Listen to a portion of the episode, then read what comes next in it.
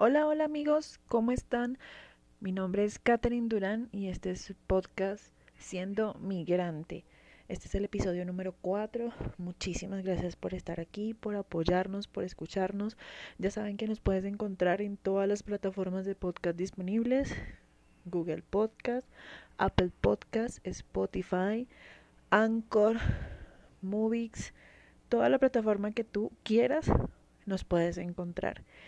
Abro este podcast diciendo que no voy a tener un invitado, voy a estar hablando yo pendejadas durante aproximadamente unos cuantos minutos. No les voy a decir para que no se creen una expectativa ni se aburran, pero voy a estar comentando sobre cosas varias.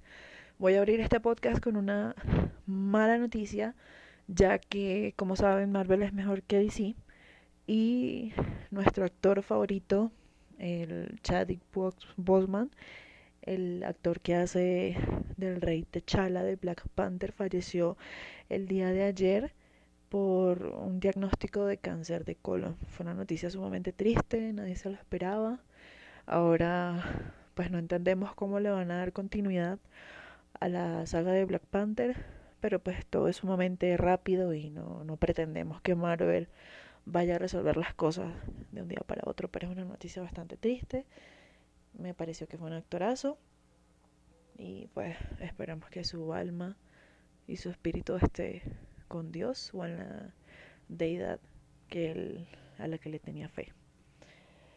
Bueno, han pasado muchos días desde el último podcast. Realmente no había hecho el empeño ni había grabado nada adicional porque no me sentía en la condición física ni emocional para para continuar.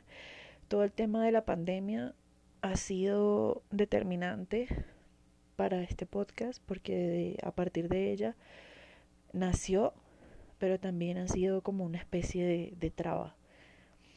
Por esto, estos meses creo que han sido de, de mucha prueba para que nosotros pongamos en práctica eh, el hablar con nosotros mismos, en conocernos, porque hemos sido privados de muchas libertades que anteriormente teníamos. Y con este tipo de encierro que hemos estado viviendo desde el mes de marzo, no solo acá en Colombia, sino a nivel mundial, eh, hemos sido puestos a prueba de nuestra capacidad de cumplir eh, ciertos lineamientos para cuidar de nuestra salud y de nuestra vida y de nuestra familia. Creo que hemos aprendido a autoconocernos. Creo que hablar con nosotros mismos y entender que tenemos limitaciones, tenemos miedos y frustraciones, nos ha hecho cambiar. Y yo tengo la, la forma de pensar de que sí hemos cambiado para mejor como sociedad. Hoy en día me pasó algo curioso y es que eh, cerca de donde vivo fui a un restaurante a comprar algo, afortunadamente es en la planta baja, y por completo se me había olvidado llevarme el tapabocas. Y para mí fue una sensación de desnudez, como estar desnuda, porque apenas las personas se dieron cuenta que yo no tenía el tapabocas, se asustaron y me abrieron los ojos como, ¿qué te pasa? ¿Estás loca? ¿Por qué no tienes el tapabocas? Y para mí fue, ¡pum!, una realidad en la que yo no me siento segura si no tengo un tapabocas encima y las personas que están a mi alrededor no se sienten seguras si no lo tengo. Entonces es una nueva realidad a la que nos ha costado adaptarnos, pero que debemos hacerlo por nuestro propio bien. No sé, también con el tema del tapabocas me ha pasado mucho cuando voy camino al trabajo y voy hablando en mi mente, pensando muchas cosas eh, voy mirando por la ventana del, del transporte público y, me pongo a, a, jugar y digo, es la persona que no lleva tapabocas. Y me pongo a mirar en, en la multitud a ver si consigo a alguien que no tiene el tapabocas y efectivamente no la consigo porque ya es nuestra nueva realidad, nuestra nueva cotidianidad, lo que debemos hacer todos los días para cuidarnos de este coronavirus. Resulta bastante curioso que hemos tenido que adaptar todas nuestras necesidades a este nuevo a esta nueva normalidad. Afortunadamente, Bogotá, la ciudad donde yo resido actualmente, ya abrieron, bueno, levantaron por completo la cuarentena con ciertas restricciones. y es bastante curioso porque las personas están asimilando la nueva realidad y eh, por ejemplo se da el caso de que la ciclovía ya fue aperturada, las personas salieron masivamente a, hacer sus actividades recreativas en, los domingos en, la ciclovía, cosa que se nos había privado desde el mes de marzo. Y por obvias razones las personas se lanzaron a la calle para hacer todas estas actividades. Me parece que, como dice el meme de Leonardo DiCaprio, cuando dicen, eh, yo estuve ahí cuando pasó lo del COVID, eh, qué increíble que nos haya tocado esta nueva, esta nueva realidad, que a veces sin saberlo quizás tú puedas ser portador o puedas ser asintomático y hay personas que les ha dado muy duro y han fallecido y han tenido esta enfermedad y ha sido de, de gran trauma. ¿Qué más le puedo comentar de COVID? El COVID ha traído bendiciones a mi vida, pero también ha traído unas decepciones. Yo tuve la oportunidad de en esta cuarentena crecer profesionalmente y crecer personalmente. Dicen que cuando te va bien en tu trabajo, a veces la parte personal disminuye un poco y creo que por eso bajó la animosidad del podcast, pero créame que aquí estoy nuevamente reactivándome, porque hay tantas cosas que hablar.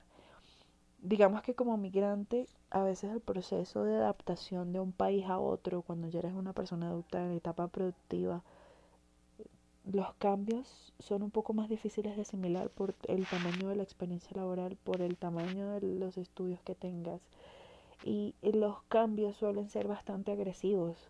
Por lo menos una anécdota muy personal mía, cuando yo llegué a Colombia, yo no entendía lo que era una libra. Y yo sé que eso es una medida y sé que eso está estipulado, y, y, pero yo en mi cabeza siempre, toda mi vida, nunca he pedido nada por libra, sino todo ha sido por kilo. Y yo decía, bueno, necesitas un kilo, pero me decían, no, yo te vendo una libra. Y yo dije, al final, hoy en día, todavía me cuesta entender lo que es una libra son cosas de Colombia. Entonces, creería que es un proceso de adaptación completamente. Creo que tengo que poner un poco más de empeño para entender lo que es una libra. Eh, en la parte también personal, el tema, el, bueno, digamos, no tanto personal, sino en la parte de la costumbre, el clima.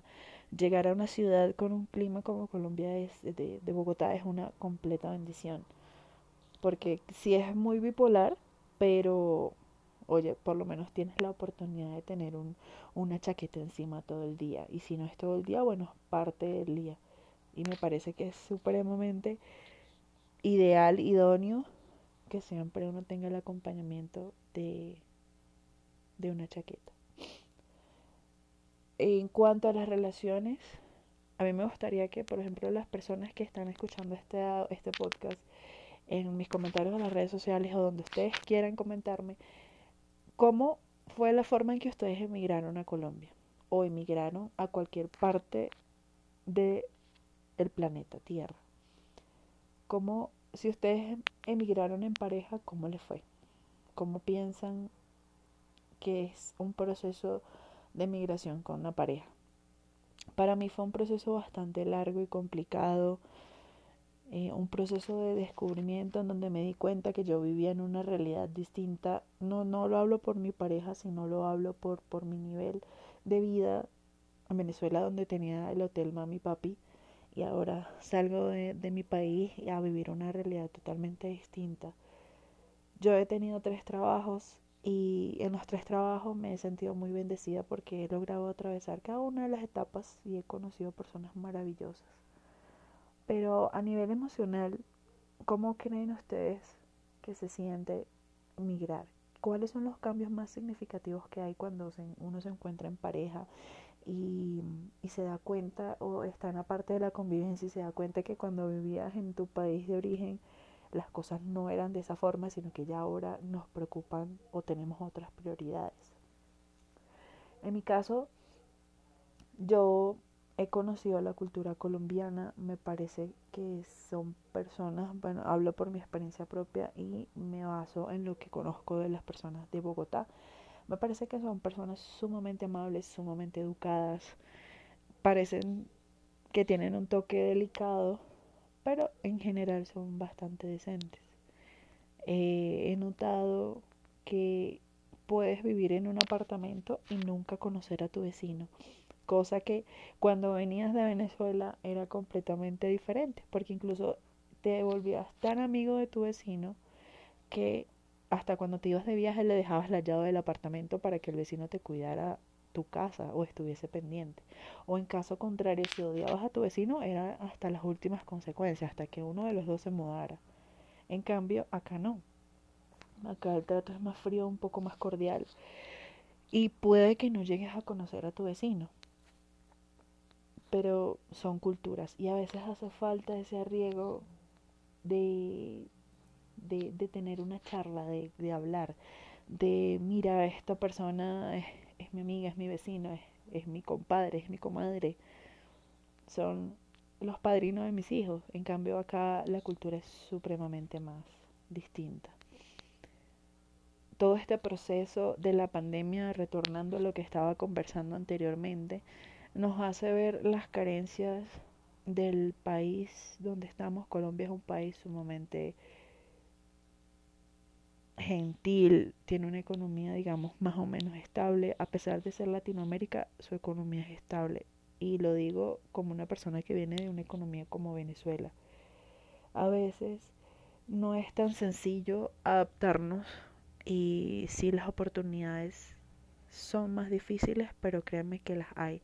Y yo soy un ejemplo de eso, soy un ejemplo de que las oportunidades hay que salir a buscarlas.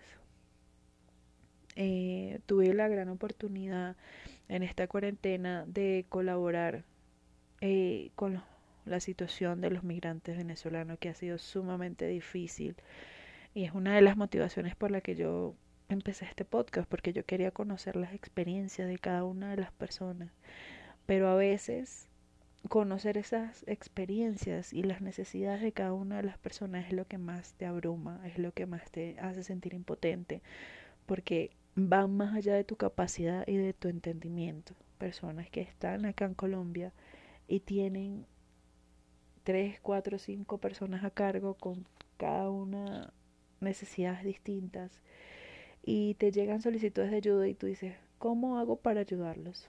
A veces uno se siente tan chiquito que es, es preferible como apartarse y no involucrarse más de lo necesario porque te afecta, te afecta a nivel emocional, te afecta de muchísimas maneras.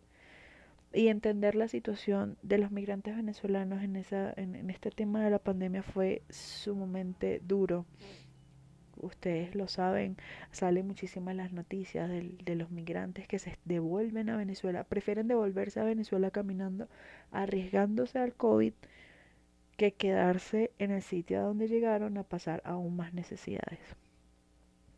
De hecho, se, se ve muchísimo en, en, lo que son las noticias, bastante impactante. Pero, por ejemplo, si ustedes quieren, ah, nosotros trabajamos eh, inmigrantes en Bogotá y siendo migrante, nosotros trabajamos con la plataforma Gran Acuerdo Venezuela, que es una plataforma que articula a todos los entes no gubernamentales que pues realizan algún tipo de servicio, labor o cualquier actividad relacionada para la ayuda de los migrantes venezolanos o colombianos retornados. Y pues si ustedes quieren donar, quieren ayudar, quieren ser una luz en, en el corazón, en la vida de esas personas, ustedes pueden realizar las donaciones y todo lo que quieran a través de la página del Gran Acuerdo Venezuela nosotros a veces vemos con mucha eh, discordia cuando vemos que las personas se están devolviendo caminando, pero no entendemos las necesidades reales. Cada uno en esta cuarentena ha pasado o ha tenido sus propios desiertos. Algunos han, le ha servido para acercarse más a Dios, algunos les ha servido para acercarse más a su esposo o esposa, a su pareja, a sus hijos, para arreglar sus asuntos en el trabajo, para arreglar algunas cosas pendientes que tenga en su casa. Otros afortunadamente no los ha logrado tocar la pandemia porque siguen trabajando. Pero de, de, nos ha logrado transformar, nos ha, nos ha llevado a un nuevo nivel en, las relaciones que desarrollamos a diario. Y eso es lo que tenemos que valorar y aprender. Que a pesar de toda esta situación que se está viviendo, se está haciendo un cambio significativo. Particularmente yo pienso que Colombia ha sido un país sumamente receptivo con los venezolanos, a pesar de que ha llevado la carga más fuerte de la migración. Sin embargo, siempre le voy a estar agradecida a Colombia por, por abrirnos sus brazos y a las personas acá que nos reciben. Afortunadamente yo no he tenido la oportunidad y espero no tenerla de sufrir algún tipo de xenofobia o rechazo por, por el lugar donde vengo, sino más bien las personas que conozco se han interesado en saber un poco más de mi cultura, en lo que me gusta, en lo que hago o lo que no se hace o por qué se habla de tal forma, por qué se dice tal cosa. Y eso es una de las, de, de las formas y cuestiones que yo valoro mucho de las personas que hasta ahora he conocido que no tienen el rechazo arraigado de una vez hacia el venezolano. Debemos entender que no todos son así y que mm, siempre hay una luz al final del túnel.